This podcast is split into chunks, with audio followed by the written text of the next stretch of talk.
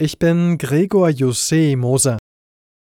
Das Bundesverteidigungsministerium geht davon aus, dass ein internes Gespräch von Luftwaffenoffizieren abgehört worden ist. Russland hatte gestern einen angeblichen Mitschnitt veröffentlicht. Die Staatspropaganda hier in Moskau feiert die Veröffentlichung des Gesprächs als großen Coup, nicht nur weil es peinlich ist für Deutschland, für Russland ist das eine weitere klare Bestätigung, dass Deutschland anders als von der Bundesregierung beteuert längst Kriegspartei in der Ukraine sei. Moskau interessiert sich sehr für die Diskussion um den deutschen Marschflugkörper Taurus. Befürchtet wird, dass diese schlagkräftige Waffe tatsächlich an Kiew geliefert wird und damit dann die große Brücke zur Halbinsel Krim zerstört werden könnte.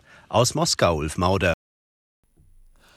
Bundeskanzler Scholz hat sein Nein zu europäischen Bodentruppen in der Ukraine bekräftigt. Man werde alles tun, um einen Krieg zwischen Russland und der NATO zu verhindern, sagte Scholz beim Parteikongress der Sozialdemokratischen Partei Europas in Rom.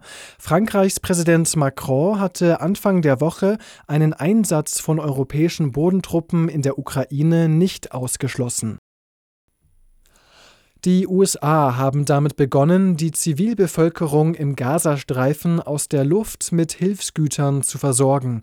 Die US-Sender CNN und NBC berichten, drei Transportflugzeuge des US-Militärs hätten insgesamt 66 Pakete mit Zehntausenden Mahlzeiten über dem Krisengebiet abgeworfen. Seit ein paar Tagen werfen bereits Jordanien und Ägypten Hilfsgüter über dem Gazastreifen ab. Bei der Fahndung nach den früheren RAF-Terroristen Ernst Volker Staub und Burkhard Garweg hat die Polizei neue Fahndungsfotos veröffentlicht. Die Bilder zeigten mit sehr hoher Wahrscheinlichkeit Garweg, so das Landeskriminalamt Niedersachsen. Die Bilder wurden zwischen 2021 und 2024 aufgenommen. Anfang der Woche war die Ex-RAF-Terroristin Daniela Klette festgenommen worden.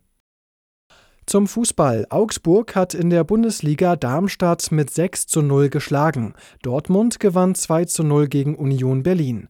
Die weiteren Ergebnisse Bochum-Leipzig 1 zu 4, Mainz-Mönchengladbach 1 zu 1 und Heidenheim-Frankfurt 1 zu 2.